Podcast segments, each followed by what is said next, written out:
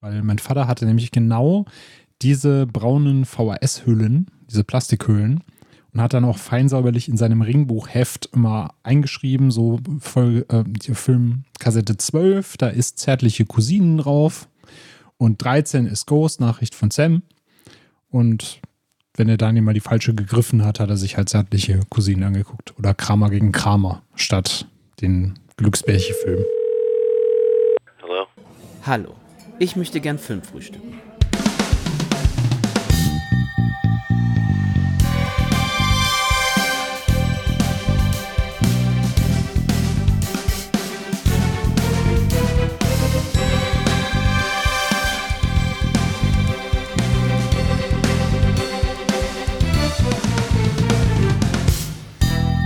Hallo und herzlich willkommen zu einer neuen Folge von A Year in Horror, dem Podcast-Format hier bei Filmtoast, in dem wir uns ein Jahr aus den letzten 50 Jahren rauspicken und mal schauen, Mensch, was gab es denn in diesem Jahr für Horrorfilme? Was sind unsere Lieblingsfilme aus dem Jahr? Was sind so ein bisschen die Geheimtipps? Was gab es so allgemein in unser aller Lieblingsgenre zu erkunden?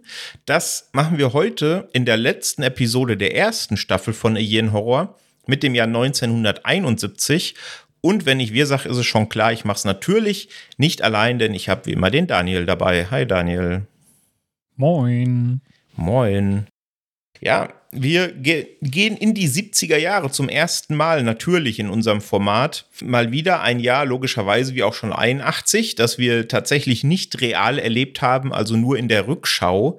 Aber es gibt ja auch heute noch Dinge, die 1971 gestartet sind. Zum Beispiel am 7. März 71 ging die Maus das erste Mal auf Sendung. Bist du äh, Sendung mit der Maus-Fan oder dein Nachwuchs? Wie sieht's da aus? Sowohl als auch. Also ich bin mit der Maus aufgewachsen und meine beiden Mädels zu Hause, die möchten auch regelmäßig Maus gucken. Das müssen wir mal zwischendurch mal ein bisschen bremsen. Da stehen die schon Sonntagmorgens auf und sagen, Papa, ich will Maus gucken. Da muss man dann immer so ein bisschen sagen, ja, hast du jetzt gestern schon geguckt? Wir fahren mal wieder ein bisschen runter mit dem Medienkonsum. Aber ja, die sind von Stofftieren zu Hause bis eben auf dem Fernsehschirm bei mir präsent gewesen und jetzt auch beim Nachwuchs. Ja, seit 51 Jahren, der helle Wahnsinn. Ja, am 3. Mai äh, betritt Erich Honecker die große politische Bühne. Ein Name, der vielen von uns auch noch natürlich ein Begriff ist und wird erster Sekretär des Zentralkomitees der SED. Am 6. Juni erscheint eine damals bis heute sehr wichtige Titelgeschichte im Stern namens Wir haben abgetrieben. Das war mir tatsächlich gar nicht bewusst, habe ich jetzt auch in der Recherche erst rausgefunden. Da haben 374 Frauen zugegeben, dass sie abgetrieben haben und damit gegen zumindest damals geltendes Recht in Deutschland verstoßen haben. Das Ganze war dann natürlich ein Meilenstein für die Frauenbewegung in Deutschland. Und wenn man sich jetzt mal 50 Jahre später in manchen Ländern, auch in den großen Industrienationen äh, der Welt umguckt, sind die da eigentlich noch keinen Schritt weiter, was natürlich sehr traurig ist. Das war ein sehr, sehr wichtiger Meilenstein damals. Und ja, äh, etwas für die Münchner und Münchnerinnen unter unserer Hörerschaft oder eben für mich logischerweise. Die erste McDonalds-Filiale in Deutschland hat am 4. Dezember geöffnet und zwar hier am Stachus direkt in München. Jo, im Kino, wenn wir da mal ein bisschen außerhalb des Horrorfilms gucken, so die großen in Anführungsstrichen Blockbuster der damaligen Zeit, war sowas wie A Clockwork Orange natürlich, wie French Connection und wie Dirty Harry. Also da gab es tatsächlich ein paar klangvolle Namen, die bis heute ja unter ja, Filmbegeisterten einen sehr guten Ruf genießen.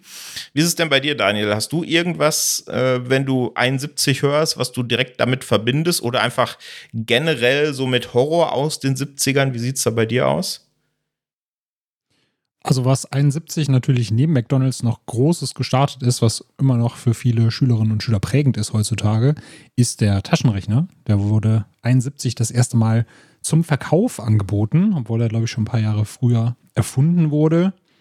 Und vielleicht als Fun Fact noch, aufmüpfig war 71 das Wort des Jahres. vielleicht ein Wort, was man sich heute vielleicht auch nochmal in den Wortschatz mit, mit einflechten kann. Aber generell, du hast ja gerade auch schon so das Horrorjahr 71 angesprochen. Da gab es zwei Trends, die mir besonders aufgefallen sind, gerade jetzt auch im Recherche für die heutige Folge. Das war nämlich einmal der Trend des italienischen Giallo. Also es gab sehr, sehr viele Gialli zu dieser Zeit, auch sehr, sehr viele, die heute noch Kultstatus genießen, auf die wir auch gleich zu sprechen kommen. Und wenn man nicht gerade über einen Jallo gestolpert ist, dann ist man über einen Vampirfilm gestolpert. Denn die Vampirfilme waren 71 oder generell auch in den 70ern sehr präsent. Und ich habe mich auch gefragt, woran kann das gelegen haben? Habe mich da mal so ein bisschen reingefuchst. Und wenn du dich halt zum Beispiel an den ersten Dracula, äh, beziehungsweise generell den Roman Dracula von Bram Stoker erinnerst, der war ja damals als Kind seiner Zeit so konzipiert, dass er auch eine Kritik am Festhalten am Alten war. Also es war quasi die Moderne, die durch Dracula äh, quasi in die traditionelle Zeit getragen wird. Und es war damals, als der Roman erschienen ist, auch eine Zeit des Aufbruchs und der Veränderung. Und das war halt in den 70ern auch wieder der Fall. Ne? Du hattest gerade jetzt in den 60ern in den USA mit dem Vietnamkrieg, mit äh, Woodstock, mit der Hippie-Bewegung, hattest du halt verschiedene Einflüsse, die die Gesellschaft verändert haben, die die auch gespalten haben, gleichzeitig diesen Kulturclash zwischen Moderne, zwischen sexueller Freiheit und auch zwischen den Traditionen, die in, den USA immer noch vorherrschten. Und das wurde halt wieder in diesem alten Vampir-Mythos personifiziert, der sich ja dann auf die Moderne hat übertragen lassen. Also es gab dann halt wirklich wieder diese Geschichten von äh, ja, sexuellen Verführungen durch Vampire, generell durch Blutsauger, die in die Mitte der Gesellschaft dringen, die Veränderungen herbeiführen, die die christlichen Werte in Frage stellen, herausfordern. Und das hat halt eben wieder in diesen modernen Settings, in denen die Filme gedreht wurden, ja dazu beigetragen, dass du eben wieder das, was in den USA generell vorherrschte und natürlich auch in der, in der Welt allgemein, dass sich das auch wieder in diesem Vampir-Mythos in den Medien und in der Popkultur verankert hat. Das fand ich sehr, sehr spannend. Mhm, auf jeden Fall, ja. Wir haben es ja in den letzten Folgen schon so ein bisschen gemerkt. Ich meine, wir haben jetzt alle Jahrzehnte durch, die wir in unserem Format ähm, betrachten wollen, dass die Horrorfilme auch so ein bisschen immer die Zeitzeugen sind, ne? dass die immer so ein bisschen das abbilden, was vielleicht in den Jahren davor die Gesellschaften bewegt hat, was so ein bisschen das politische Gefüge bestimmt hat. Und so ist es natürlich auch in den 70ern. Genau, man sagt ja auch immer, Horrorfilme, die spiegeln halt die Angst wieder oder das, was die Menschen fürchten oder was eine Gesellschaft fürchtet. Und das ist dementsprechend natürlich auch mal so das Spiegelbild der Gesellschaft erfolgreiche Horrorfilme spielen eben mit den Ängsten der Menschen und die Ängste der Menschen sind natürlich auch entsprechend Spiegel ihrer Zeit. Jetzt hast du praktisch schon die perfekte Brücke zum ersten Film gebaut, die ich noch nicht ganz beschreiten kann, weil ich natürlich noch kurz auf die einzelnen Kategorien eingehen möchte, weil wir ja mit Sicherheit auch wieder hier ein paar HörerInnen haben, äh, die uns zum ersten Mal hören und vielleicht das Format zum ersten Mal hören. Ich versuche mich einfach an die Brücke gleich zu erinnern. Mal gucken. Ähm, wir haben natürlich drei Kategorien wieder für euch. Einmal die Kategorie Best in Class, in der der Daniel und ich unsere Lieblingshorrorfilme aus dem Jahr 1971 mitgebracht haben und uns und euch vorstellen wollen. Dann die Kategorie Underrated, in dem wir ausgehend von den großen ja, Filmbewertungsportalen wie Letterboxd und IMDb Filme gefunden haben, die wir ein bisschen besser rezipieren als die Allgemeinheit. Und zum Abschluss dann die Top Secret Kategorie. Da haben wir uns mal wieder an den Views bei Letterboxd, also wie oft wurde der Film als gesehen gelockt von den Letterboxd NutzerInnen orientiert und ja, da die Filme mitgebracht, die aus unserer Sicht empfehlenswert sind, aber noch nicht von so vielen Menschen gesehen wurden. Und ja, zum Abschluss haben wir noch ein paar andere Filme mit im Gepäck, die es eben nicht in die Kategorien geschafft haben. Ja, du hast gerade gesagt, worüber sich die Leute gefürchtet haben. Das ist ein gutes Beispiel für deinen ersten Film. Worüber hat sich denn Jessica gefürchtet? ja, da gibt es ein paar Sachen. Aber primär äh, rührt Jessicas Angst in dem Film Let's Scare Jessica to Death, den ich so als Best in Class gepickt habe, rührt ihre Angst daher, dass sie psychische Probleme hat und auch deswegen in Behandlung war. Also sie hat ja Visionen, sie sieht Menschen, die nicht da sind, sie hört Stimmen und wurde deswegen auch in eine psychiatrische Anstalt eingeliefert, ähm, hat da eben Hilfe genossen.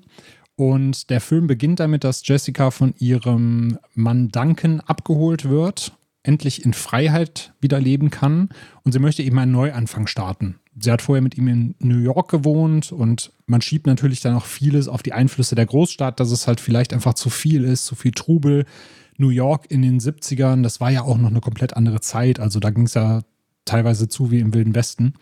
Und deswegen beschließen die beiden, okay, Jessica und Duncan, wir fangen ein neues Leben an. Wir holen uns noch Duncans besten Freund mit dazu, der hilft uns beim Umzug. Wir kaufen uns ein altes Farmerhaus äh, mitten im Nirgendwo und da ziehen wir jetzt hin und beschreiten einfach neue Pfade abseits der Großstadt. Und wir merken aber direkt auch so in den ersten Momenten, Einmal natürlich, dass Jessica sehr mobile Vorlieben hat. Sie halten an einem Friedhof und sie hat Pauschpapier dabei und fängt an, Grabsteine abzumalen. Also es ist so ihr Ding, äh, Grabsteine abzupausen und die Inschriften da drauf und die Symbolik. Auf der anderen Seite sieht sie da aber schon wieder ein Mädchen in einem weißen Kleid und wir wissen halt auch nicht direkt so, existiert dieses Mädchen wirklich? Ist es so, dass Jessica sich wieder Dinge einbildet und damit ist eigentlich schon der Ton gesetzt für den kompletten Film, der dann eben auch in diesem Farmhaus spielt, mitten im Nirgendwo. Wir haben auch wieder eine Kleinstadt dabei, wo wirklich skurrile Gestalten leben. Also es hat so ein bisschen Backwoods-Vibes. Und was mich halt an dem Film besonders begeistert hat, ist, dass der eigentlich schon sehr viele Dinge vereint, die ich heute an Horrorfilmen mag. Der ist einerseits sehr, sehr langsam erzählt, also hast, halt wirklich so einen Slowburn-Faktor. Auf der anderen Seite sind da sehr, sehr viele Anspielungen zwischendurch drinne, dass du halt auch mal interpretieren kannst, okay, welche Person stellt jetzt was da, existieren Dinge wirklich oder nicht. Die Klänge des Soundtracks, die bestehen so aus melancholischen Gitarren- und Klavierklängen. Gleichzeitig hast du aber immer so ein bisschen industrielle Rhythmik und Töne mit dabei. Das Ganze hat mich, jetzt kommt der berühmte Games-Vergleich an Silent Hill erinnert. Also sowohl von der Art und Weise, wie es inszeniert ist, als auch im Soundtrack generell.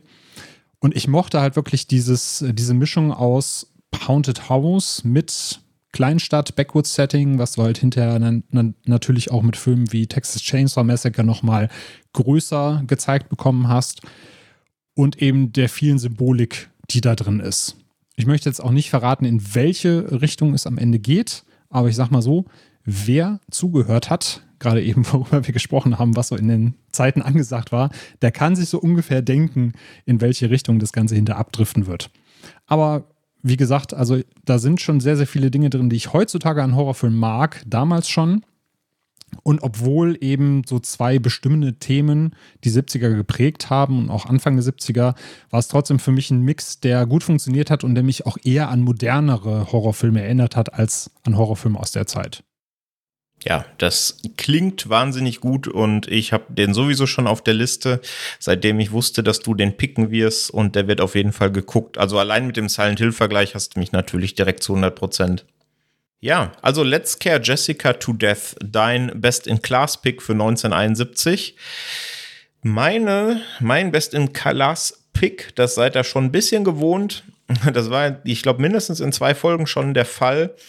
Ähm, ist wieder ein bisschen diskutabel, weil man könnte sagen, ah Mensch, das ist doch überhaupt kein Horrorfilm, das ist ein Thriller, vielleicht Psychothriller, aber was ist denn daran ähm, oder was sind die Trademarks, äh, die der Film hat, die man dem Horrorfilm zuschreiben würde? Ähm, ich finde aber schon, dass er die hat. Und zwar geht es um einen der ersten Filme, ich glaube tatsächlich den zweiten Langfilm von Steven Spielberg. Und zwar um Duell oder Duel im Original. Der, den hat Steven Spielberg inszeniert. Sein erster Film war Firelight. Der, der geht zweieinhalb Stunden und das war mehr so, da bin ich nicht hundertprozentig drin, aber tatsächlich ähm, mehr so, ähm, ja, ein ganz, ganz frühes Werk, was er dann auch sehr, sehr schnell selber geremaked hat und dann mit richtig Budget im Hintergrund äh, nochmal neu aufziehen konnte, nämlich als Close Encounters, der ja, glaube ich, 77, 78 sowas ins Kino kam und Duell war eben sein zweiter Langfilm, geschrieben von Richard Matheson und den könnten Genrebegeisterte auch kennen, denn der hat äh, unzählige Bücher geschrieben, unter anderem die Buchvorlage zu I Am Legend. Also ich bin Legende zu Deutsch, zumindest das Buch. Den Film haben sie ja zum Glück für die Kinoauswertung in Deutschland nicht übersetzt. Schätze mal, dass der in einer ja, zukünftigen Folge von Alien Horror auch noch Erwähnung findet, zumindest, könnte ich mir vorstellen. Ja, worum geht's in Duell? Es ist im Grunde ja, High Concept per Definition. Es geht um einen Typen, der von der Arbeit nach Hause pendelt, hat da eine längere Fahrtstrecke vor sich und der wird von einem Trucker verfolgt und bedrängt und äh, ja, der will ihm zusetzen und der drängt ihn von der Straße und der Typ weiß gar nicht warum und was da los ist. Und das ist im Grunde die ganze Story, die ganze Prämisse des Films. Erinnert natürlich ein bisschen an Joyride, wenn man den gesehen hat, von, ich glaube, 2006 sowas in der Richtung. Und es geht auch ein bisschen in die Richtung, nur dass es eben hier eine, ja, eine Spielberg-Inszenierung ist. Natürlich ne, eins der Frühwerke von Steven Spielberg, aber ich finde, einige der Trademarks von ihm findet man hier schon. Vor allem findet man hier einen wahnsinnig spannenden und intensiven Film, weil man im Grunde genauso wie der Protagonist im Unklaren ganz lange gelassen wird, was will der Trucker denn von ihm? Warum ist er so aggro drauf? Warum ja will er letztendlich den Tod von dem, äh, von dem Typen. Ähm, Ob es dann aufgelöst wird oder nicht, lasse ich jetzt mal ein bisschen offen. Den äh, sollt ihr selber schauen, äh, wenn euch das äh, Spaß macht. Natürlich, wie gesagt, könnte man sagen, ja Mensch, das ist ja eher ein Thriller.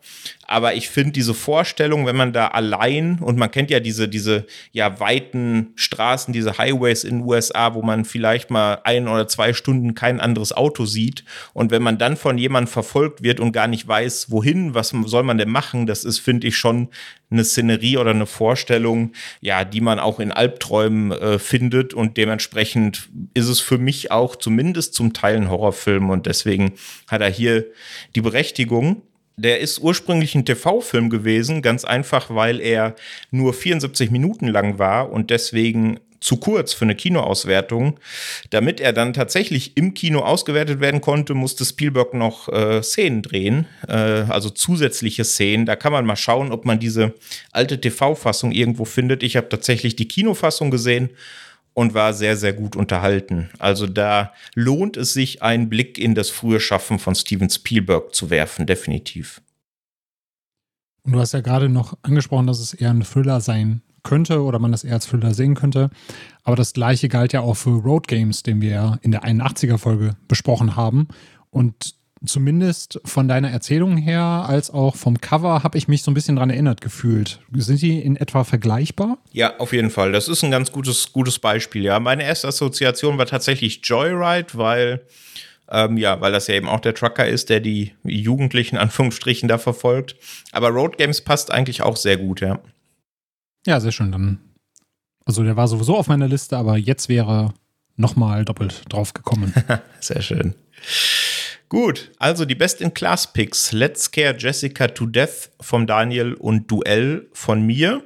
Kommen wir zur zweiten Kategorie, Underrated. Daniel, was hast denn du da im Gepäck? Ich habe den Film The House That Dripped Blood mit dabei. Auf Deutsch hat er den Titel Totentanz der Vampire. Also man merkt auch hier wieder, das Vampir-Thema ist allgegenwärtig. Und das Ganze ist ja mehr eine Anthologie als ein zusammenhängender Film. Es gibt zwar eine Rahmenhandlung, nämlich die, dass ein Scotland Yard Inspektor aufs Land fährt, um einen mysteriösen Mordfall aufzuklären. Dieser, äh, beziehungsweise ein Verschwinden ist es, ist noch nicht klar, ob es ein Mord ist oder nicht. Äh, ein Schauspieler ist verschwunden und der hat vor kurzem ein Herrenhaus gemietet, um einen Film in der Nähe zu drehen. Und da hat er sich einquartiert in diesem Herrenhaus, damit er nicht immer zwischen London und dem Ort des Drehs pendeln muss. Und dieser Scotland Yard Inspektor, der unterhält sich dann vor Ort mit einem lokalen Polizisten und der sagt ihm, naja, ist ja kein Wunder, dass der Typ verschwunden ist, denn das Haus an sich ist ja verflucht. Und dann fängt er an, im Stile einer Anthologie Geschichten zu erzählen.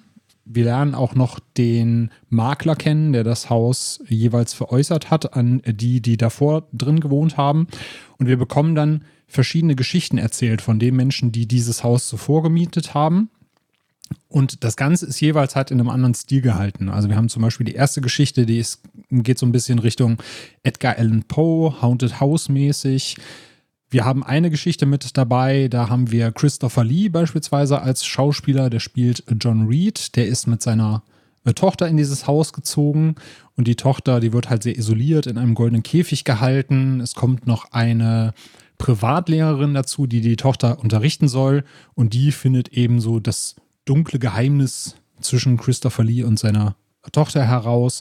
Wir haben eine Episode mit Peter Cushing, den kennen die meisten wahrscheinlich als Grand Moff Tarkin aus Star Wars.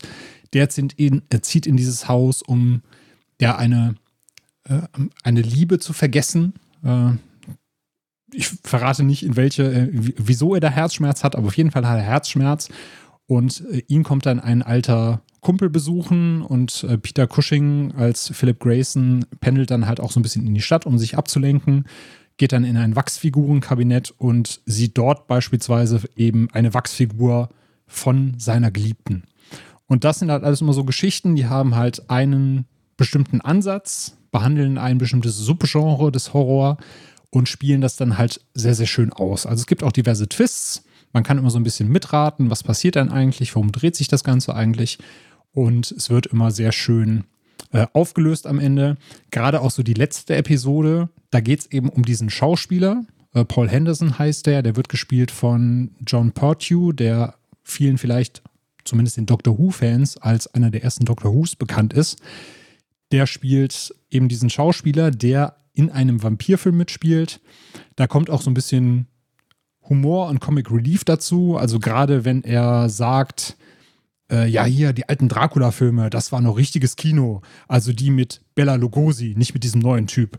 Und wer halt weiß, wer der neue Typ ist, das ist halt Christopher Lee, der eben auch in diesem Film mitspielt. Also gibt es auch immer so ein paar Punts zwischendurch, äh, die, die auch gegenseitig auf die Schauspieler so ein bisschen abziehen.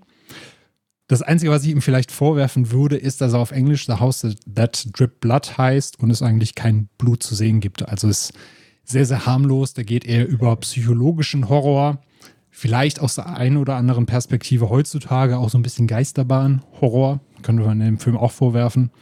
Und es ging sogar so weit, dass damals in den, äh, in den Vereinigten Königreichen, also es ist ein Film, der in England produziert wurde, sollte der nur ein A-Rating erhalten. Das ist so dieses PG-Rating im Vergleich.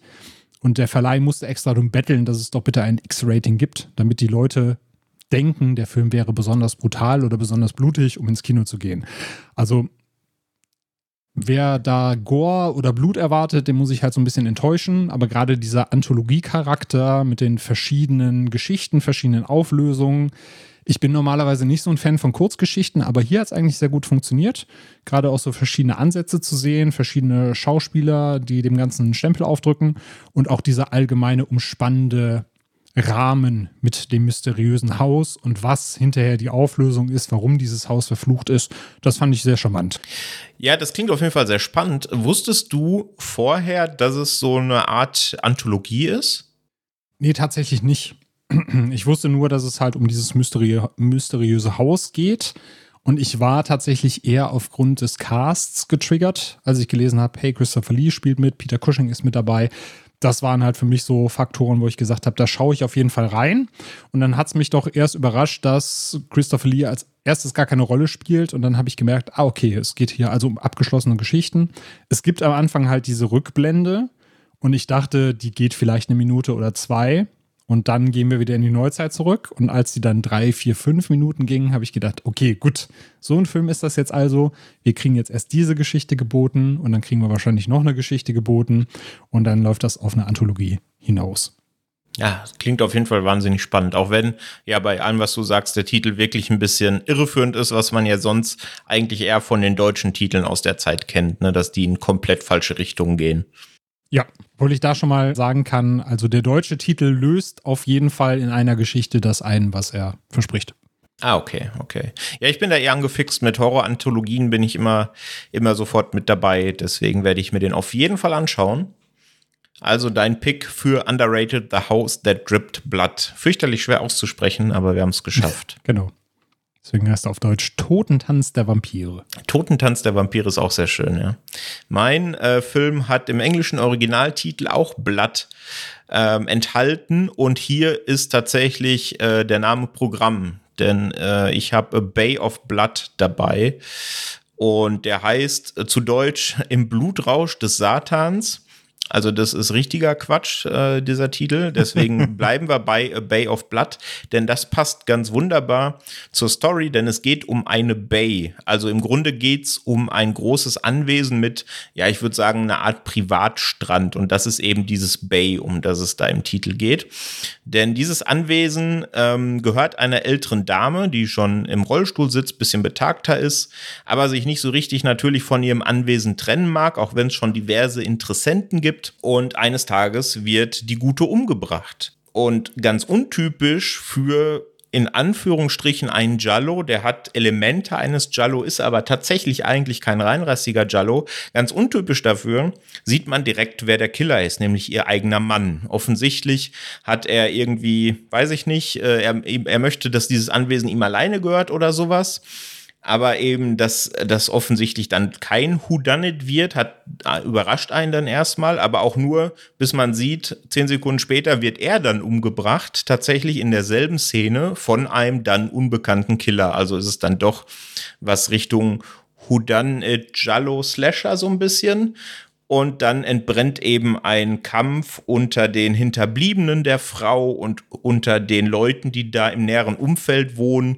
wer denn das Erbe antreten darf. Also wer denn diese Bay, dieses Anwesen mit dem kleinen Strand dann von der Frau erben darf. Und ja, das entbrennt eben als Slasher tatsächlich, denn Bay of Blood gilt allgemeinhin als einer der, wenn nicht sogar der erste Slasher weil er ganz viele von den bekannten Elementen, wir haben in der 1981 Folge mit dem Chris von Devils and Demons ja über einige Slasher gesprochen ähm, und auch die so ein bisschen ja charakterisiert. Da ist eben dieser Whodunit-Faktor natürlich immer ein Thema. Da sind harte Kills ein Thema. Und ich habe es eingangs schon gesagt, Bay of Blood ist hier wirklich Programm.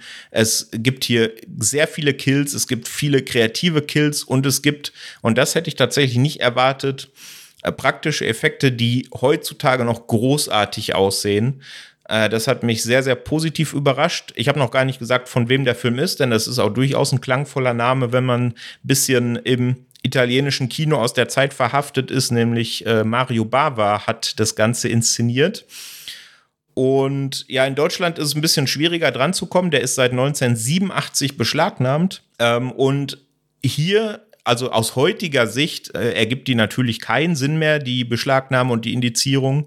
Aus damaliger Sicht kann ich das aber schon verstehen, weil, wie gesagt, der ist schon wirklich, wirklich hart, kann man sagen. Es gibt sehr, sehr viele Kills, es gibt richtig viele Gore-Effekte und die sind tatsächlich auch sehr, sehr gut gemacht. Also es gibt beispielsweise eine Szene, ich sage nicht, wen es da trifft, nur was so grob der Effekt ist. Da bekommt eine Figur eine Machete mitten ins Gesicht und es ist dann nicht so wie in manchen Slashern, dass dann eben schnell weggeblendet wird, dass man ja die, die, die Puppe, den praktischen Effekt da nicht zu genau sich angucken kann, sondern hier bleibt die Kamera wirklich drauf und ich habe es mir wirklich, ich habe auf Pause gemacht und mir das, die, das ganze Bild angeguckt. Es sieht einfach großartig aus. Wenn man da sich dann mal anguckt in der IMDb oder sonst, wo wer da an den Effekten beteiligt oder auch maßgeblich beteiligt war, dann ergibt das ein Bild, denn es war Carlo Rambaldi, den könnte man kennen, denn der war unter anderem für die Effekte in E.T., Alien und auch Close Encounter, da schließt sich so ein bisschen der Kreis mit äh, Steven Spielberg, verantwortlich und hat auch drei Oscars gewonnen.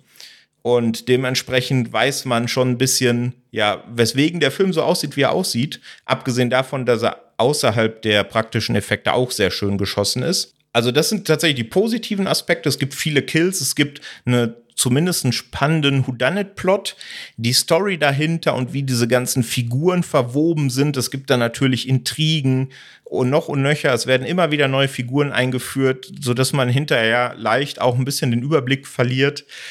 Und ja, der Whodunit-Part ist dann am Ende dann auch ein bisschen egal. Zumindest ging es mir so. Ähm, bis tatsächlich zum richtigen Ende, denn das Ende äh, erwartet man unter Garantie nicht. Das hat Potenzial, einen richtig kalt zu erwischen. Ergibt dann, wenn man sich ein bisschen damit beschäftigt, durchaus Sinn, finde ich. Aber es kommt definitiv sehr überraschend. Er hat so ein bisschen so diese, diese Ästhetiken aus den 70er Horrorfilmen. Also es gibt viele merkwürdige Zooms. Das habe ich in vielen 70er Jahre Horrorfilmen jetzt gesehen. Es gibt Kameraeffekte wie irgendwelche Blurs, die scheinbar irgendwie ja keinen tatsächlichen Nutzen haben, einfach so ein bisschen die Bildästhetik äh, betreffen. Äh, das Einzige, was man dem Film tatsächlich vorwerfen kann und vorwerfen sollte, finde ich, dass es ja Animal Abuse gibt teilweise. Also es gibt eine Szene mit einem Oktopus, in der äh, tatsächlich ein echter Oktopus äh, getötet wurde. Das ging damals nicht, das geht heute nicht, das war damals scheiße, ist heute scheiße und finde ich, sollte man auch immer exposen, wenn man es sieht. Ähm, kann man natürlich jetzt dann bewerten, wie man es will, aber ich denke, man sollte es auf jeden Fall im Hinterkopf haben. Abgesehen davon finde ich, ist es ja, hm, ich habe häufig schon gelesen, der bessere Freitag der 13. und tatsächlich erkennt man auch viele Parallelen zu Freitag der 13. Welche das sind, will ich jetzt nicht unbedingt spoilern, weil das tatsächlich so ein bisschen was vorwegnimmt. Aber ich kann das schon verstehen und ich hätte nicht gedacht, Anfang der 70er so einen kompetenten und harten Slasher zu finden. Und deswegen, ja, habe ich äh, Bay of Blood vier Sterne gegeben und der Durchschnitt bei Letterboxd ist ein 3,4. Äh, da ist dieses Underrated natürlich ein bisschen in Gänsefüßchen zu sehen, weil eine 3,4 Durchschnittbewertung ist natürlich schon richtig gut. Ähm, aber da ich ihn noch ein bisschen besser bewertet habe, dachte ich, passt da in die Kategorie. Ja, sehr schön. Ja, gerade das Underrated fand ich generell bei meinen Picks auch immer schwierig, da einen rauszupicken, weil die meisten Filme, die ich gesehen habe, haben tatsächlich zwischen 3,4 und 3,5, 3,6 oder sowas. Und das sind auch immer die Wertungen, bei denen ich rausgekommen bin. Und ich glaube, das liegt natürlich auch an der Brille, mit der wir heute drauf schauen. Und wenn du dann, wie ich bei Let's Get Jessica to Death, einen hast, wo du sagst, ey, der kriegt dann aber sogar auch vier Sterne von mir, weil er mich besonders gepackt hat, umso schöner.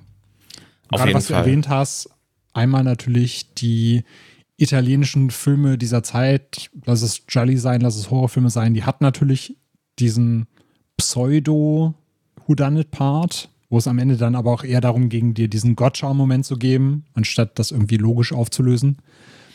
Und das mit den Zooms ist mir auch aufgefallen tatsächlich. Also gerade wenn ich jetzt nochmal auf äh, The House That Dripped Blood zurückschaue, da sind auch einfach Szenen drin, Leute stehen im Treppenhaus oder an einer Treppe und dann wird exzessiv draufgezoomt, wo du ja noch denkst, okay, also damals höchstwahrscheinlich irgendwie technische Errungenschaft nicht, aber technischer Kameratrick, der dann wahrscheinlich irgendwie besonders ähm, ja, Geltung empfand damals.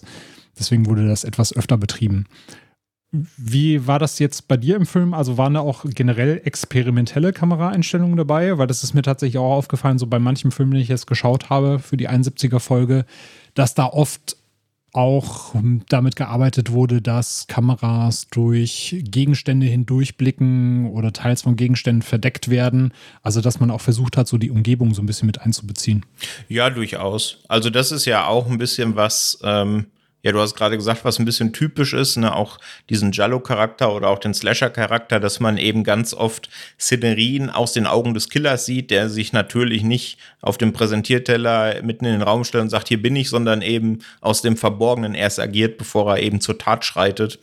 Äh, das gibt's hier auch und es gibt ein paar ganz nette Montagen, so Schnitt, äh, Schnitt-Gegenschnitt-Sachen, wo dann ja irgendeine Kill-Sequenz kommt und das dann direkt äh, gecuttet wird zu einer Szene, wo einer irgendeinen Topf fallen lässt und der auf dem Boden zerschellt und sowas. Statt eben, dass man sieht, wie der Schädel zerschellt, zerschellt dann der Topf. Das fand ich schon ganz nett hm. und wirkt definitiv moderner, als man es 71 erwartet hätte, würde ich sagen. Ja. Es gab bei einem Film, auf den wir später zu sprechen kommen, einen Shot aus einer Gitarre heraus. Das fand ich auch sehr spannend. Und du siehst es halt erst, du siehst halt, etwas befindet sich um die Kamera herum, aber erst als die Gitarre dann angeschlagen wird, merkst du, dass du dich in einer Gitarre befindest sozusagen. Sehr schön. Also, die underrated Picks. Bei dir The House That Dripped Blood und bei mir A Bay of Blood. Da geht es also blutig zu, zumindest äh, tatsächlich dann bei einem. Beim anderen ist es ein bisschen Etikettenschwindel, auch wenn der Film an sich gut ist. Kommen wir zur Top Secret Kategorie. Daniel, was hast du da dabei heute? Da habe ich mir eine belgisch-italienische Koproduktion rausgesucht, nämlich The Devil's Nightmare. Das ist ein Film, der 1945 startet mit den letzten Tagen des Krieges und Bombenangriffen. Und es geht um einen Nazi-Baron, der ja um das Leben seiner Frau bangt, weil die unter Schmerzen in den Wehen liegt und ihm ein Kind gebären soll, während drumherum die Bomben fallen. Das Kind kommt dann auf die Welt, die Frau stirbt allerdings bei der Geburt und sehr zum Missfallen des Barons merkt er, dass es ein Mädchen ist. Und im ersten Moment denkt man dann, okay, typisch Nazi, der will halt männlichen Nachwuchs haben, damit er quasi die Blutlinie äh, weiter vortragen kann. Das wird allerdings hinter so ein bisschen aufgelöst, warum das so ist, dass der Baron das nicht so gut findet, dass es ein Mädchen wird. Da fällt natürlich immer schon, schon schön auf der, der deutsche Akzent der Schauspieler. Also ich habe den Film mit englischer Synchro gesehen, wo, wo es dann heißt, I will deal with her and the dead are out of danger. Also so richtig mit dem schönen deutschen Akzent mit dabei wird hier gearbeitet. Und nach dieser Szene, beziehungsweise was man hier schon auflösen kann, weil es relativ früh jetzt in der Geschichte passiert, dieses I will deal with her sieht so aus, dass der Baron einen Dolch nimmt und direkt das Baby ersticht in der Wiege.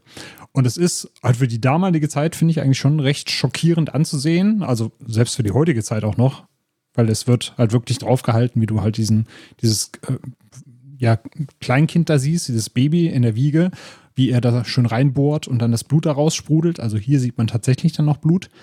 Und wir machen dann einen Zeitsprung in die 70er Jahre. Der Baron ist halt nach dem Krieg nicht gefasst worden. Er hat sich eben als sein äh, Baron aufs Schloss, äh, das ihm und der Familie gehört, zurückgezogen. Und wir beginnen die Geschichte halt mit einer Reporterin, die einen Artikel über ihn und seinen Familienfluch schreibt. Denn der Baron erzählt dann eben, dass ein Fluch auf der Familie liegt, der dafür sorgt, dass die weiblichen Mitglieder, beziehungsweise die, äh, die Mädchen der Familie, die erstgeborenen Mädchen, die sollen dem Satan geopfert werden, weil damals ein Vorfahre von ihm einen Deal mit dem Satan eingegangen ist quasi für Macht und Ruhm und den Baronstatus und das Schloss opfert er die weiblichen Mitglieder der Familie. Und deswegen war er eben auch nicht so äh, erfreut darüber, dass er ein, ein Mädchen bekommen hat. Und dann passiert es, dass eine Reisegruppe bestehend aus sieben Amerikanern, die durch Belgien touren, also das Ganze spielt in Belgien, dass die ihre letzte Fähre nicht bekommen und an diesem Schloss Unterschlupf suchen müssen, damit sie die Nacht nicht in ihrem Bus übernachten müssen. Und dann sind natürlich diese sieben Amerikaner einmal bei dem äh, Nazi-Baron zu Hause, der einen Fluch auf seiner Familie und seinem Schloss liegen hat. Und gleichzeitig ist es eben noch eine zusammengewürfelte Truppe aus verschiedenen Charakteren. Der eine ist komplett verfressen, die anderen zwei sind äh, lesbisch und es wird dann auch sehr exzessiv gezeigt, dass die ihr Sexualleben dann auch da auf dem Schloss ausleben. Dann haben wir noch einen grantigen alten Greis, ein Ehepaar, was sich nicht ausstehen kann, die Frau eigentlich ja schon reich ist, aber irgendwie auch sehr materiell ausgerichtet ist, während der Mann eigentlich nur mit ihr zusammen ist, weil sie reich ist und eigentlich eine von den äh, beiden äh, homosexuellen Damen da ähm, ja so ein bisschen äh, begatten möchte, wo sich auch herausstellt, dass sie ja doch auch bisexuelle Neigungen hat. Also es ist halt eine, eine Truppe, die komplett zusammengewürfelt ist. Und wer jetzt schon so ein bisschen zugehört hat mit Verfressen und äh, Frau, Ehefrau betrügen und gierig sein, der kann sich schon anhand der Zahl 7 so ein bisschen herleiten, in welche Richtung das gehen könnte. Auf jeden Fall lernen wir dann noch eine weitere Person kennen, die auf dieses Schloss kommt. Und äh, ja, das Ganze hat eben mit diesem Fluch des Barons zu tun. Mehr möchte ich jetzt auch gar nicht verraten, will gar nicht zu viel spoilern. Und es ist halt ein schöner Gothic-Horrorfilm, der einerseits ja verschiedene Charakterstudien zeigt, auf der anderen Seite dann eben auch für, für die äh, für den Nervfaktor der eine oder andere Figur hätte so ein bisschen Genugtuung parat hat. Und gerade so diese Gothic-Atmosphäre, die uns da präsentiert wird, fand ich schon sehr, sehr spannend. Und es ist auf jeden Fall ein Film, den man sich angucken kann. Und gerade dadurch, dass den halt irgendwie nur, was, was hatte ich hier geschrieben, 1500 mhm. Views oder sowas hat er auf Letterbox. Also es hat wirklich sehr, sehr wenig Leute gesehen. Und dafür, dass es eben der erste und einzige Film des Regisseurs Jean Brismy ist, der diesen Film gemacht hat, fand ich das eigentlich schon sowohl als Debütwerk als auch als ersten und einzigen Film sehr, sehr beachtlich und hat mir auf jeden Fall Spaß gemacht, den zu gucken. Das klingt wahnsinnig interessant. Ich verstehe nicht, also es wird wahrscheinlich was mit Veröffentlichungspolitik zu tun haben, aber ich glaube, dass der qualitativ eine deutlich größere Zuschauerschaft verdient hat, von dem, was du so erzählst. Das denke ich auch. Also ich weiß nicht, ob der einfach untergegangen ist so in der damaligen Zeit, wie du auch sagtest, so mit der Veröffentlichungspolitik, dass so eine belgisch-italienische Co-Produktion eben nicht so viele Leute sehen wollten. Aber der ist tatsächlich über Arrow erhältlich mittlerweile. Ja, es ist ja tatsächlich so. Ich meine, das haben wir in der 81er Folge auch gesagt. Deswegen haben wir es heute nicht nochmal äh, dediziert angesprochen. Je weiter wir zurück in die Vergangenheit gehen mit unserem Format, desto herausfordernder wird es teilweise an die Filme zu kommen und die Filme ähm, auf legalen Wege sehen zu können. Und ich denke, das spielt natürlich auch eine Rolle, ähm, was die äh, ja, View-Zahlen bei Letterboxd angeht. Ne? Ich glaube, es gibt natürlich viele Leute, die, weiß ich nicht, den damals gesehen haben, auf welchen Wegen auch immer, und den dann loggen. Aber dass die heute nachgeholt werden, diese Filme, das ist ja, denke ich, eher selten, weil die eben schwer zu bekommen sind, zumindest in Deutschland. Ne?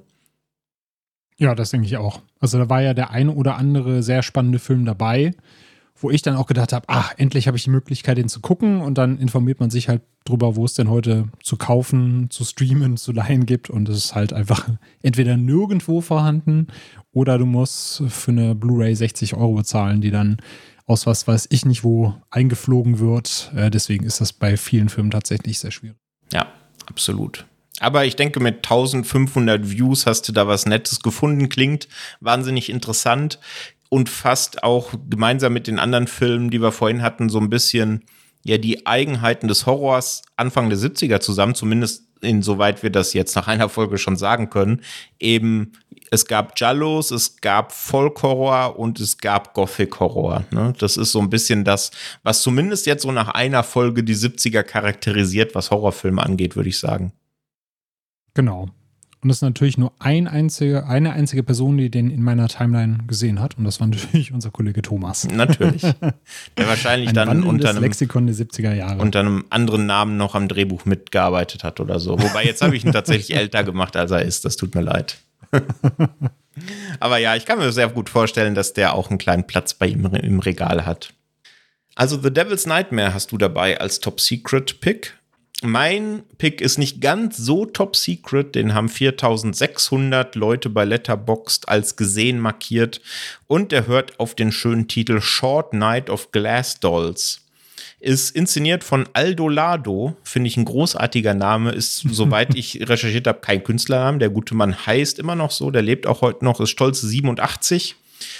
Und in den Hauptrollen haben wir Ingrid Tullin, Jean Chourel und und das, äh, ja, da wundert man sich, aber es ist nicht das letzte Mal, dass man sich wundert in dem Film.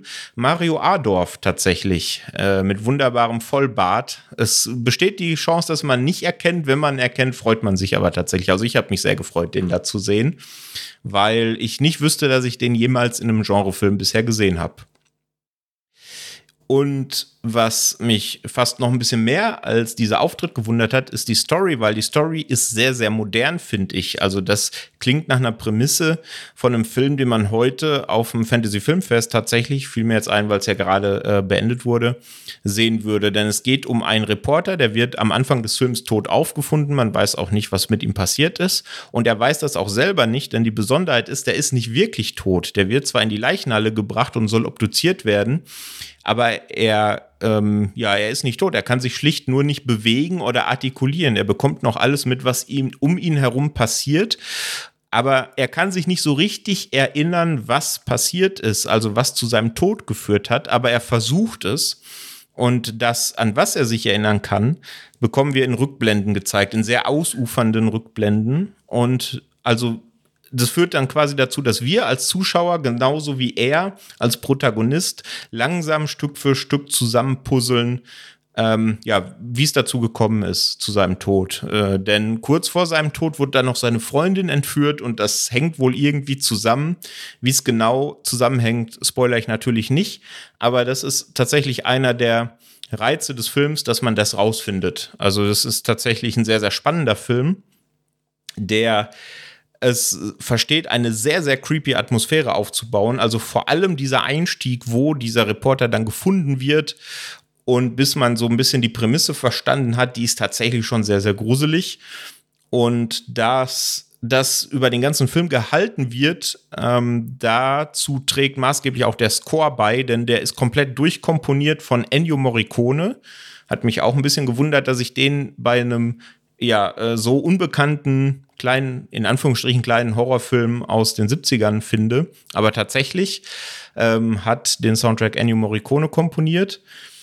Und ich habe mich an während des Films an viele andere oder an einige andere Filme erinnert, denn der hat ein paar ähnliche Motive wie wenn die Gondeln Trauer tragen. Den werden ja wahrscheinlich einige von euch kennen. Der wird mit Sicherheit hier in dem Format auch noch eine Rolle spielen, dafür werde ich sorgen.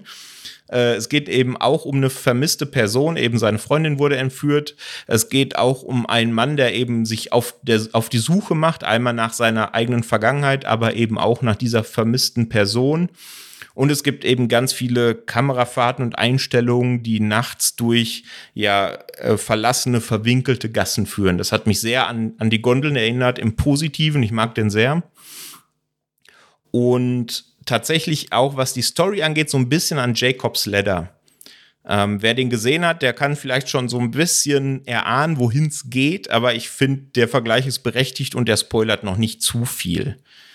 Ja, also mich hat er tatsächlich sehr, sehr gekriegt. Es gibt, ich habe es vorhin bei Mario Adolf kurz gesagt, noch einen unfassbaren Gastauftritt in dem Film, den ich aber nicht spoilern will. Äh, deswegen kann ich auch empfehlen, schaut euch nicht den IMDb-Eintrag von Short Night of Glass Dolls an, bevor ihr den Film guckt, weil dann werdet ihr gespoilert. Hat mich tatsächlich sehr, sehr zum Schmunzeln gebracht, das Ganze. Ja, in Deutschland ist der über Kamera Obscura veröffentlicht worden, da unter dem äh, Titel Malastrana. Äh, ist aber, glaube ich, out of print, also kriegt man tatsächlich nur noch aus zweiter Hand. In UK ist der aber über 88 Films veröffentlicht worden. Ähm, da kann man dann noch Ausschau halten, wenn man sich den angucken möchte. Ich kann es definitiv sehr empfehlen. Ja, das hört sich doch sehr schön an. Und Ennio Morricone wird auf jeden Fall gleich noch zweimal Erwähnung finden. Der war sehr, sehr umtriebig in dem Jahr. Der war tatsächlich sehr, sehr umtriebig, ja, das ist mir dann auch aufgefallen. Ennio Morricone, Giallo, Schnörres und was waren, was waren noch so die großen Themen 1971? Vampire. Vampire. Und genau. lesbische Vampire und generell gleichgeschlechtliche, gleichgeschlechtlicher Sex war da ganz oben mit dabei.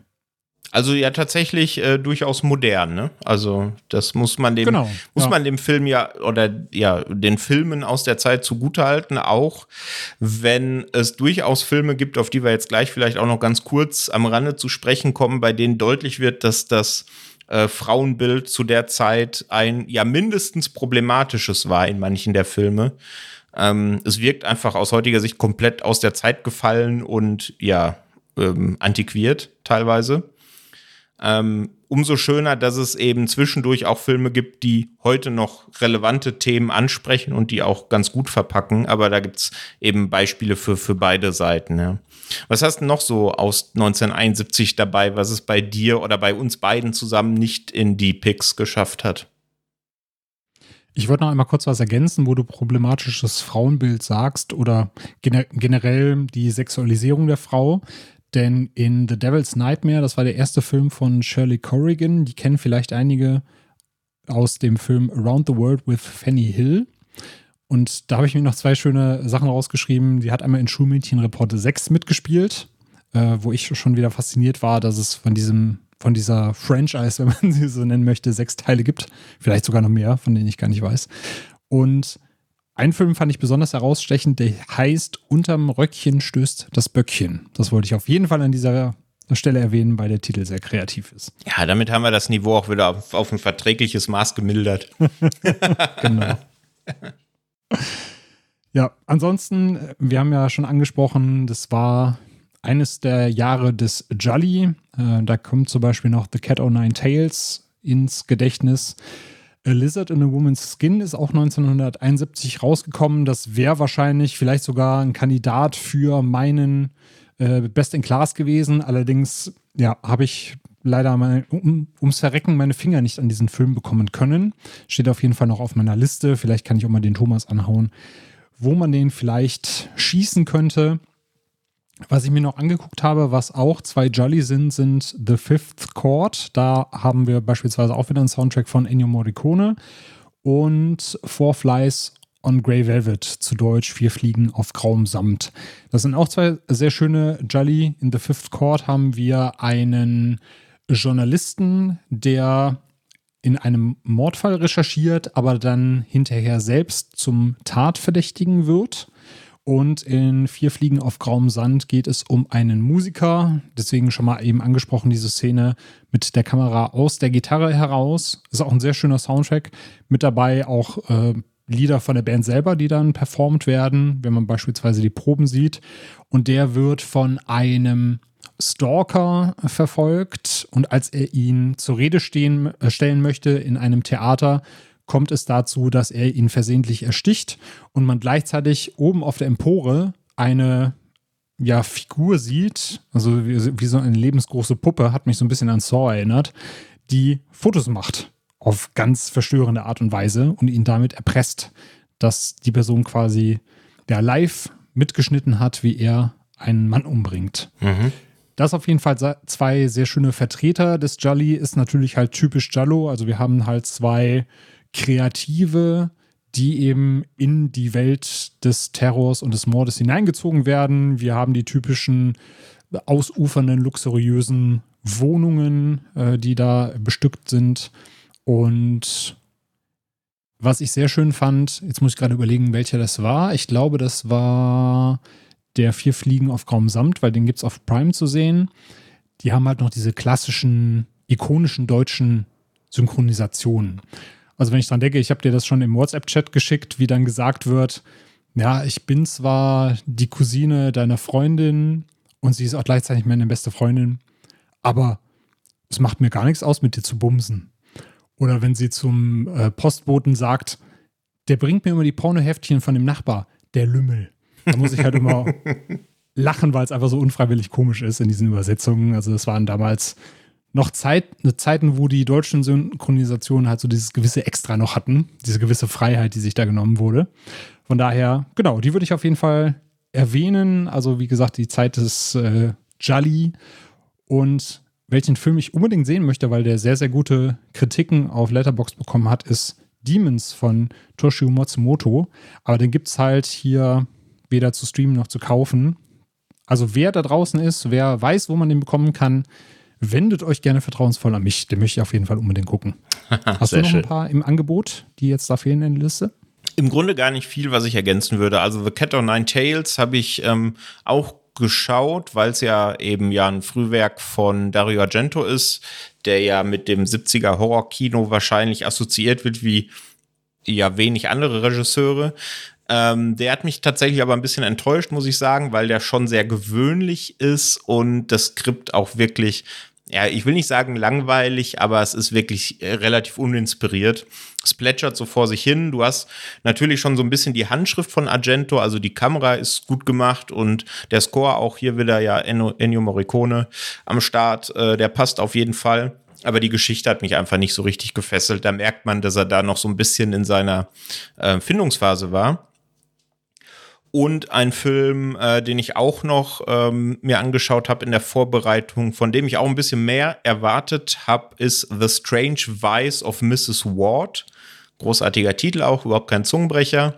Äh, da geht es um eine Frau, die ja geblackmailt wird, also die so ein bisschen gestalkt wird und merkwürdige Briefe erhält von jemandem, der ihr ans Leder will. Und sie weiß nicht so richtig, von wem das ist, ob das von ihrem jetzigen Mann ist, weil bei denen ist einiges im Argen, ob das äh, von ihrem Verehrer ist oder ob das von einer alten Liebschaft ist. Da gibt es offensichtlich viele Möglichkeiten. Und ja, der will seinen Reiz eben daraus ziehen, dass man genauso wie die Dame eben versucht herauszufinden, wer sie denn da belästigt. Ähm, ich finde aber, der ist in vielen Szenen schon ein bisschen unfreiwillig komisch und das bricht so ein bisschen die Atmosphäre, weil die passt eigentlich. Der hat ein paar ganz coole Szenen, der spielt teilweise in Wien und besonders da macht er ein paar richtig, richtig äh, atmosphärische Sequenzen auf, die dann aber eben dann von, ja, zumindest aus heutiger Sicht komisch wirkenden Passagen gebrochen werden und die einen da so ein bisschen aus der Immersion reißen. Deswegen hat er mir nicht so ganz getaugt, hat zumindest nicht eben den Weg in die Picks geschafft. Genau, wenn ihr da draußen noch Filme aus 1971 auf dem Zettel habt, bei denen ihr sagt, Mensch, warum habt ihr denn nicht über die gesprochen? Dann lasst uns das gerne wissen über Social Media, schreibt uns, da sind wir natürlich dankbar um jeden Tipp, äh, der vielleicht auch unsere Watchlist noch ein bisschen anreichert. Also haut da gerne raus, was wir hier unterschlagen haben. Da bin ich ja jetzt gespannt, ob ich dir Vier Fliegen auf grauem Samt empfehlen kann, weil der ist ja auch von Argento mit Ennio Morricone Soundtrack. Ist natürlich halt, wenn du, also wie gesagt, wenn du die normale Jolly-Schablone drauflegst, auch gewöhnlich, in Anführungszeichen. Aber dadurch, dass er bei Prime verfügbar ist, vielleicht schaust du dir mal so die ersten 20 Minuten an und dann kannst du ja entscheiden, ob der dir auch so wenig zusagt wie Cat o' Nine Tails oder ob du da schon sagst, da ist eher das zu sehen, was dich im Jolly interessiert. Also ich denke, wenn ich einen Anfang, dann ist die Chance sehr, sehr hoch, dass ich ihn dann noch zu Ende schaue. Also die einzigen Filme, die ich abgebrochen habe in den letzten Jahren, war ähm, Don't Look Up und ähm, wie ist der Sean Sono-Film mit Nick Cage? Ah. Ja, genau. Ja. ja. Genau, da äh, monatelang drauf gefreut und dann endlich in die Finger bekommen und nach einer halben Stunde gedacht, was zur Hölle passiert da? Und zwar nicht auf die gute Art und Weise, äh, sondern eben auf die, nein, das will ich nicht weiter gucken. Ähm, ja, Prisoners ab, of the Ghostland war es. Ja, Prisoners of the Ghostland, richtig. Genau. Aber das ist ja Dann, vielleicht Thema noch für eine andere Episode.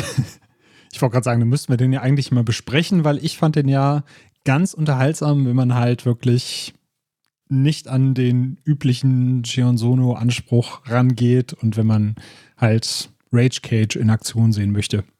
Ja, absolut. Ich meine, ja, Sean Sono ist ja eh einer der wahrscheinlich interessantesten Regisseure der Neuzeit wenn man sich so seine Filmografie anguckt, wie er komplett unterschiedliche Genre er bedient, komplett unterschiedliche Tonalitäten. Da glaubt man ja teilweise gar nicht, dass das alles von ihm ist.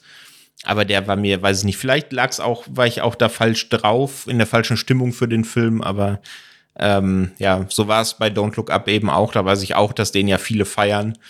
Ähm, konnte ich einfach nicht durchstehen. Vielleicht gebe ich den beiden noch mal eine Chance. In der falschen Stimmung heißt in dem Film zu wenig Alkohol, höchstwahrscheinlich. Ja, das kann sein. Okay.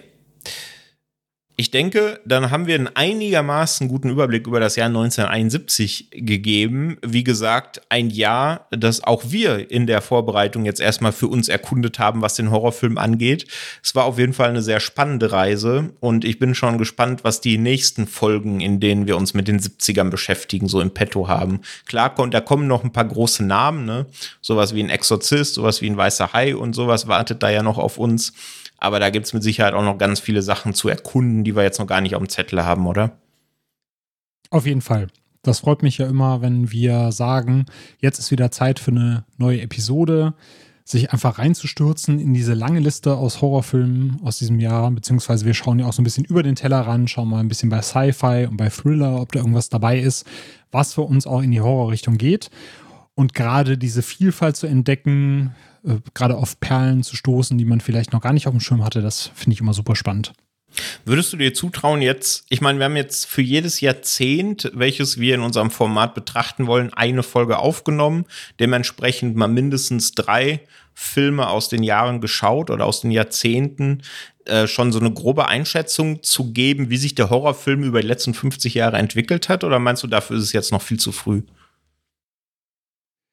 Also man kann das zumindest thematisch schon so ein bisschen eingrenzen. Das ist natürlich jetzt sehr plakativ und wird den entsprechenden Jahrzehnten ja auch nicht gerecht. Also es gab da ja wesentlich mehr Vielfalt, als wir das jetzt äh, aufzählen oder wenn, wenn ich das jetzt aufzähle. Aber wenn wir es grob kategorisieren würden, würde ich halt sagen, so 70er Jallo und Vampirfilm, 80er das Zeitalter des Slashers, 90er geht es dann so Richtung Teenie-Horror, gerade durch Scream und ich weiß, was du letzten Sommer getan hast, losgetreten. Die 2000er, da kann man sich halt so ein bisschen streiten. Also es war halt sehr vielfältig, aber ich würde es halt eher als das CGI-Jahrzehnt bezeichnen. Da gab es natürlich auch noch andere Brecher, die dem nicht gerecht werden.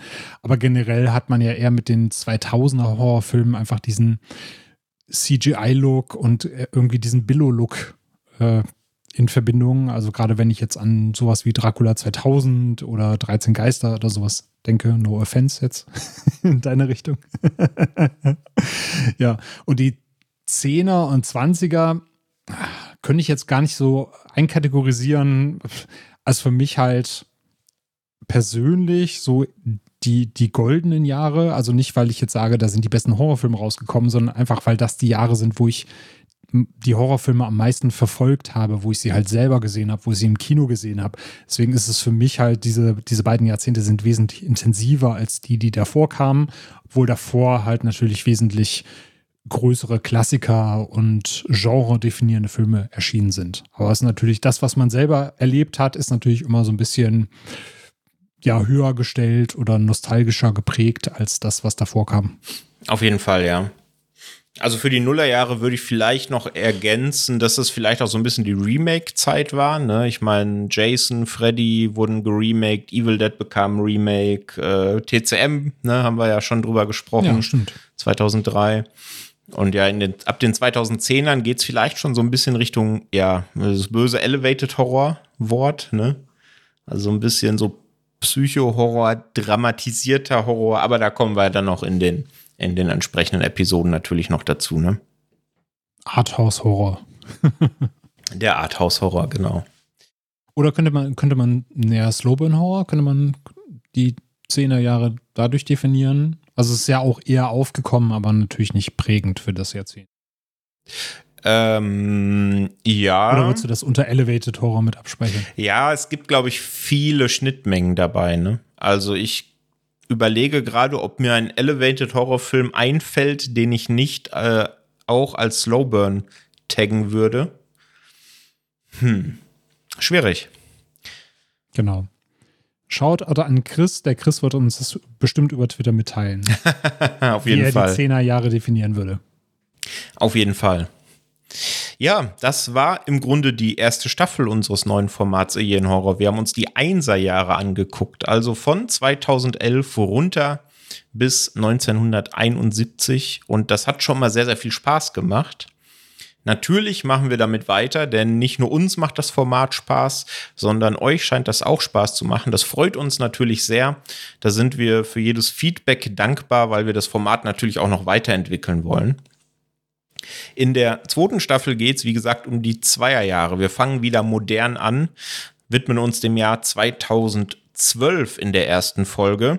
Ja, im Jahr 2012 schickt Marvel die Avengers ins Rennen und hat damit ganz schön was losgetreten. Ne? Wenn man das, gut, das MCU wurde vorher schon durch Iron Man gestartet, aber die Avengers haben eben dann sich angeschickt, alle Rekorde zu brechen.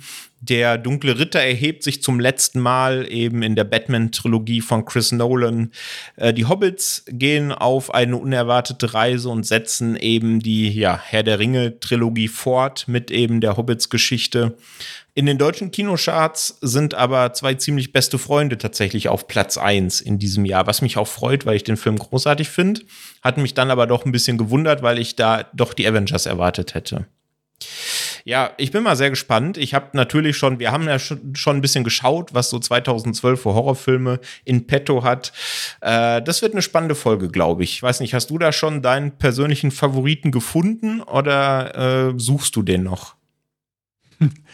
Tatsächlich nicht, aber nicht, weil ich ähm, aus einer großen Menge an Durchschnittsfilmen gucken muss, sondern weil ich mich gar nicht entscheiden kann, welchen davon ich jetzt als Best in Class picken würde, weil die Auswahl halt sehr, sehr groß ist. Deswegen bin ich gespannt, wie wir uns einigen und ob wir vielleicht noch knobeln müssen, wer denn dann welchen Best in Class picken kann. Aber ich sag mal so, selbst wenn du mir meinen wegnimmst, habe ich noch genug Auswahl. Absolut. Und natürlich äh, wollen wir ja auch in der zweiten Staffel, in der ersten Staffel hatten wir jetzt äh, den Chris zu Gast und auch mal den äh, Simon mit dabei aus der Redaktion. In der zweiten Staffel wollen wir das natürlich weiter äh, beibehalten, haben für die zweite Folge, die dann 2002 betrifft, uns sogar akademischen Beistand geholt. Das wollen wir natürlich jetzt noch nicht spoilern, wer das ist, aber da könnt ihr euch schon mal drauf freuen. Das wird mit Sicherheit eine großartige Folge. Genau. Und wer sich fragt, weswegen wir knobeln, wir machen natürlich unter uns aus, wer Resident Evil Retribution und wer Abraham Lincoln Vampire Slayer, nee, Vampire Hunter hieß er, ne? Picken darf. Ich lasse lass dir da natürlich den Vortritt, weil ich durfte ja 13 Geister nehmen. genau. da bist du jetzt dran. Fairer Deal, fairer ja. Deal. Auf jeden Fall. Also, da hören wir uns auf jeden Fall wieder in der ersten Episode der zweiten Staffel hier in Horror. Ich denke, das wird auch nicht wahnsinnig lang auf sich warten lassen. Nächste Woche geht es aber erstmal wieder mit den anderen Formaten weiter und wir hören uns da auf jeden Fall wieder, spätestens eben natürlich in der nächsten hier in Horror-Folge. Daniel, vielen Dank, hat großen Spaß gemacht heute wieder. Gleichfalls, danke, dass ich wieder dabei sein darf und vielen Dank für eine große großartige Staffel mit toller Moderation von dir. Ach, das ist aber sehr lieb. Es steht und fällt immer mit den Teilnehmenden. Von dem her war sehr dankbar. Gut, ja, gebt uns da gerne Feedback, äh, ob euch die erste Staffel unseres Formats getaugt hat, was wir unbedingt in der zweiten Staffel ändern sollen. Wir sind da sehr dankbar. Und wir hören uns in einer der nächsten Folgen wieder. Bis dann. Tschüss. Tschüss.